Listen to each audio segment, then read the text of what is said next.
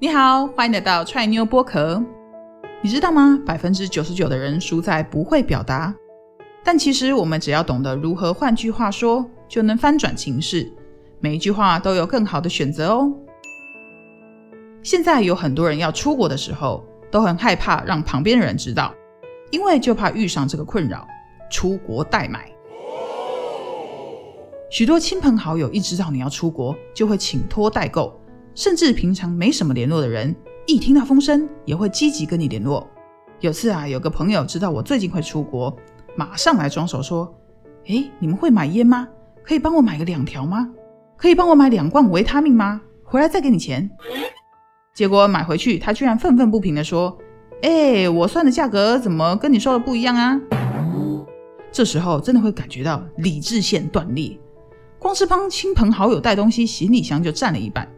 当你跟对方说：“嗯，我的行李箱可能塞不下哦。”对方还觉得你不够意思。这时候，与其为对方留下空间，不如好好拒绝。这里就推荐几招网友推荐的拒绝话术。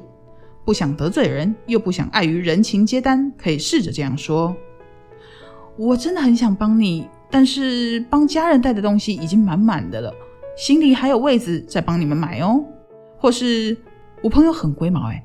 如果不按行程走，他会生气。推到家人跟朋友身上准没错啦。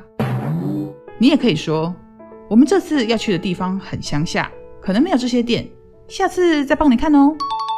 另外也有一招是嘴巴上说好，回来再双手一摊说，去了几间都刚好缺货没买到哎，或是哎呀，这次带的钱不够，所以没买到。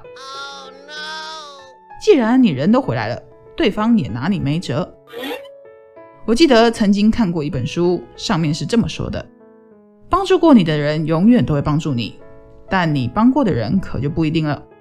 帮亲密的朋友或家人代买是心甘情愿，但是超出自己能负荷的负担，而且帮了忙还被嫌，好不容易出国旅游一趟，回来还破坏心情，那可就不好喽。不知道你从今天的分享获得什么样的启发呢？欢迎到我们的粉丝团，让我们知道。我们的粉丝团是 Try New Try New T R Y N E W。每天早上七点，我们也都会在脸书与 IG 上发布一则语言真心话，让你读懂对方想要说的话。那我们就下期再见啦，拜拜。